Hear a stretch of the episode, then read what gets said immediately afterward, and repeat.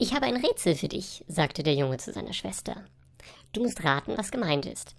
Es ist zwei Zentimeter groß, hat einen flachen Körper und besitzt Klammerbeine.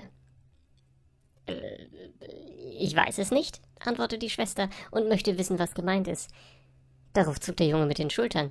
Ich weiß es auch nicht, aber es krabbelt auf deinem Nacken.